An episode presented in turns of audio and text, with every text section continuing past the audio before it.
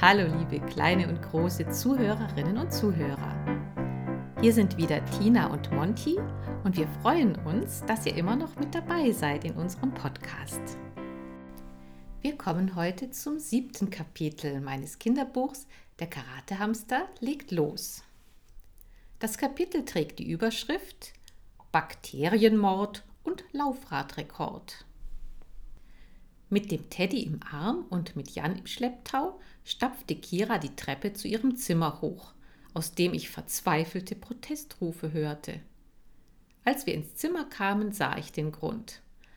Heiko hielt Lee und Chan in seiner Dreckspfote und streichelte hemmungslos an ihnen herum. Kira setzte den Teddy auf ihren Schreibtisch und ging die beiden retten. Hey, rief sie, wer hat dir erlaubt, mit meinen Hamstern zu spielen? Die sind nachtaktiv. Die brauchen jetzt ihren Schlaf. Mama und ich haben das breitere Schlafhaus besorgt, maulte Heiko. Also darf ich dafür auch mal die Hamster halten. Doch er setzte Li und Chan gehorsam in den Käfig zurück. Li sank stöhnend in sich zusammen. Chan rannte sofort zum Fressnapf, um sich nach dem Schock die Backen zu füllen. Und wo ist der dritte? fragte Jan. Der schläft bestimmt, sagte Kira, die ja nicht wusste, dass sie mich schon die ganze Zeit mit sich herumtrug. Ich wecke ihn später, fuhr sie fort. Lass uns erst mal über den Diebstahl reden. Vielleicht erinnern wir uns ja doch noch an etwas. Welcher Diebstahl? fragte Heiko. Kira schob ein paar Sachen zur Seite und hockte sich im Schneidersitz auf den Boden. Die anderen taten es ihr nach. Im Karatestudio wurde Herrn Stahl die Brieftasche geklaut, sagte sie. Wer ist Herr Stahl? fragte Heiko. Na, das ist einer von unseren Trainern. Pfö, woher soll ich das denn wissen? beschwerte sich Heiko. Mich interessiert euer blödes Karatestudio nicht. Wenn das so ist, kannst du ja gehen. Aber Heiko blieb sitzen und kaute an seinen Fingernägeln. Also gut, sagte Kira. Es ist so. Es gibt im Studio zwei Sammelumkleiden, eine für Frauen und eine für Männer. Für die Trainer gibt es drei einzelne Umkleidekabinen. Früher waren die Kabinen von außen nicht abschließbar, aber vor ein paar Jahren wurde jemandem eine Uhr gestohlen und mein Vater ließ Schlösser anbringen.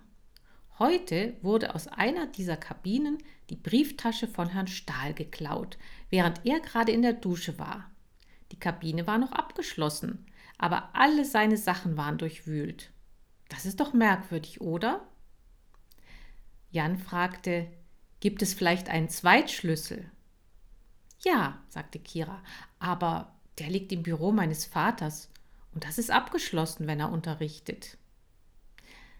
Gibt es vielleicht einen Zweitschlüssel für das Büro? fragte Jan. Ja, aber der ist in der Küche in einem Schlüsselkästchen. Hm, da du und dein Vater ein Alibi haben, sind Heiko und seine Mutter die einzigen Verdächtigen, folgerte Jan. So ein Quatsch, zeterte Heiko und sprang auf. Wozu sollte ich Herrn Stahl denn seine blöde Brieftasche klauen? Und überhaupt, vielleicht hat er sich ja selbst beklaut. Versicherungsbetrug oder so. Oder, oder es war dein alberner Hamster. Jawohl. Hm. Heiko streckte seinen schokoladenverschmierten Zeigefinger in meine Richtung aus. Mir war es nämlich zwischen Teddyfell und Anzug zu heiß geworden und ich war dem Teddy auf die Schulter geklettert. Kira schlug die Hände vor den Mund. Huch, Neo, was machst du denn da? Warst du etwa mit dabei? Jan grinste. Ich schätze, dein Hamster will auch Karate lernen. War er nicht ein kluger Junge? Ich ernannte ihn in Gedanken sofort zum Oberhamster ehrenhalber. Heiko tippte sich an den Kopf. Du spinnst doch. Überhaupt habe ich Besseres zu tun, als hier zu hocken. Hamster sind langweilig, die quaken nicht mal. Er verzog sich. Ich überlegte, ob ich Li und Chan das Quaken beibringen sollte. Dann nahm Heiko sie vielleicht mit in sein Zimmer und ich war sie los. Dein Stiefbruder hat's aber plötzlich eilig, meinte Jan. Zwangsbruder, betonte Kira. Heiko geht mir total auf den Keks. Ich war so glücklich als Einzelkind. Keiner hat mich gefragt, ob es mir passt, dass ich plötzlich mit einem Jungen zusammenwohnen muss. Hm, was sollte ich da erst sagen?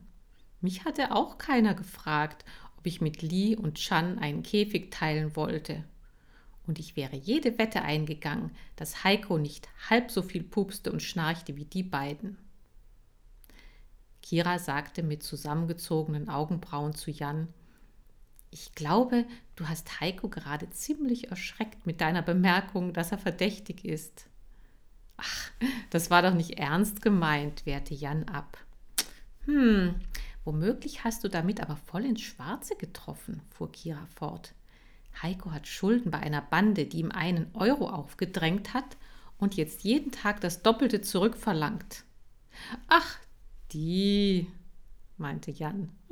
Marcel die Bohnenstange und Boris der Muskelprotz. Ja, ja, das haben die bei mir auch schon versucht. Und? Pff, ich habe das Eurostück einfach einem vorbeikommenden Lehrer in die Hand gedrückt und gesagt, er hätte es verloren. da haben die beiden aber doof geglotzt.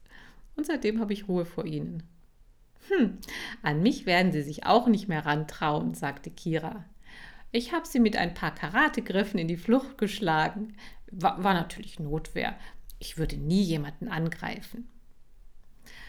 Du bist das tollste Mädchen, das ich kenne, sagte Jan und wurde so rot wie mein Laufrad. Dann sah er sich schnell nach einer Ablenkung um. Dabei fiel sein Blick auf mich. Ich straffte mich und blinzelte ihm zu. Jan hob mich von Teddys Schulter und streichelte mich behutsam. Für einen Jungen war er sehr zärtlich und ziemlich sauber. Kira erinnerte sich endlich auch daran, dass sie Jan ja eigentlich ihre Hamster hatte zeigen wollen. Neo kann ganz tolle Sache mit dem Laufrad, sagte sie. Willst du mal sehen? Klar. Kira machte den Käfig auf und Jan setzte mich hinein. Leg los, Sportsfreund. Ich musste erst noch meine Helfer holen. Eilig huschte ich zum Schlafhaus Marke extra breit. Entschuldigt die Störung, sagte ich zu Li und Chan, aber es ist Abend und wir Goldhamster sind nachtaktiv, falls ihr das noch nicht mitbekommen haben solltet. Ah, du hast mich aus einem wunderschönen Traum gerissen, beschwerte sich Li. Ich war in einer Tierklinik und wurde gegen sämtliche Seuchen geimpft, die es gibt. Ich liebe es, wenn Ärzte sich um mich kümmern, dann fühle ich mich gleich viel gesünder. Ach was, es gibt keine Seuchen, behauptete ich. Es gibt Arbeit. Darum brauche ich euch. Wir haben nämlich Zuschauer. Lee kratzte sich hinterm Ohr. Was hast du denn jetzt schon wieder Schreckliches vor? Die Laufradnummer, die heute Mittag etwas ähm, verunglückt ist. Chan, machst du mit? Chan rollte auf die andere Seite. Weck mich, wenn der Napf nachgefüllt wird. Wenn er die Backen nicht voll hatte, war seine Aussprache verblüffend deutlich. Da kam Jan mir zu Hilfe. Er hob das Schlafhaus hoch, nahm Li und Chan raus und setzte sie mitten in den Käfig. Erstaunlich, dass die sich vertragen, sagte er. Hamster sind nämlich Einzelgänger. Ach, fang du nicht auch noch damit an, stöhnte Kira. Chan lehnte sich schlaftrunken ans Laufrad. Bringen wir es hinter uns.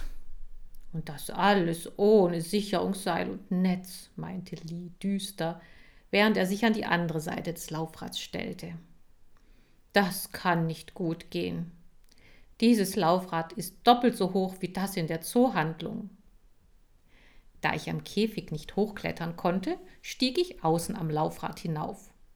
Oben angekommen, verschnaufte ich kurz, dann rief ich Los! Li und Chan ließen los und ich setzte meine Pfoten in Bewegung. Es klappte. Das Laufrad drehte sich unter mir weg und ich blieb immer schön oben. Ein wahrer Geschwindigkeitsrausch überkam mich. Ist der aber schnell, staunte Jan. Wenn man einen Dynamo an das Laufrad anschließt, könnte man glatt Strom gewinnen. Das spornte mich noch mehr an. Gleich würde ich die Schallmauer durchbrechen. Jeden Moment könnte ich Lichtgeschwindigkeit erreichen. Und wenn mir nicht bald jemand zeigte, wo die Bremse war, würde ich in hohem Bogen. Platsch! Schon war es passiert. Jan hob mich aus dem Wassernapf. Während ich mich auf seiner Hand trocken schüttelte, hörte ich, wie Akira erklärte. Das mit dem Napf ist aber nicht artgerecht. Du brauchst eine Trinkflasche mit Saugrohr. Als Tierarztsohn kenne ich mich da aus. Dann schau dir doch mal meine drei Hamster näher an, ob sie auch alle gesund sind, bat Kira. Jan nickte. Er deutete auf Chan, der auf halbem Weg zum Fressnapf eingeschlafen war. Also den Dicken solltest du mal auf Diät setzen. Er griff sich Li und setzte ihn neben mich auf seine Hand. Der hier sieht putzmunter aus glänzendes, dichtes Fell, leuchtende Augen, ein Prachtexemplar. Lee zuckte mit den Schnurrhaaren. Klassischer Fall von Fehldiagnose, murmelte er. Ich war immer schon kränklich. Ich finde, Neo ist ein recht schmächtiges Hamsterchen, sagte Kira. Womöglich hopst er nur deswegen immer so wild herum, weil er geistig verwirrt ist. Jan lachte. Nee, ich versichere dir, Neo ist fit wie ein Turnschuh. Er ist so richtig drahtig. Sagte ich schon, dass ich diesen Jungen innig liebe. Tja, und damit ist das heutige Kapitel auch schon wieder zu Ende. Ich freue mich, wenn ihr wieder dabei seid beim nächsten Kapitel von der Karate Hamster legt los. Eure Tina und euer Monty. Bis dann.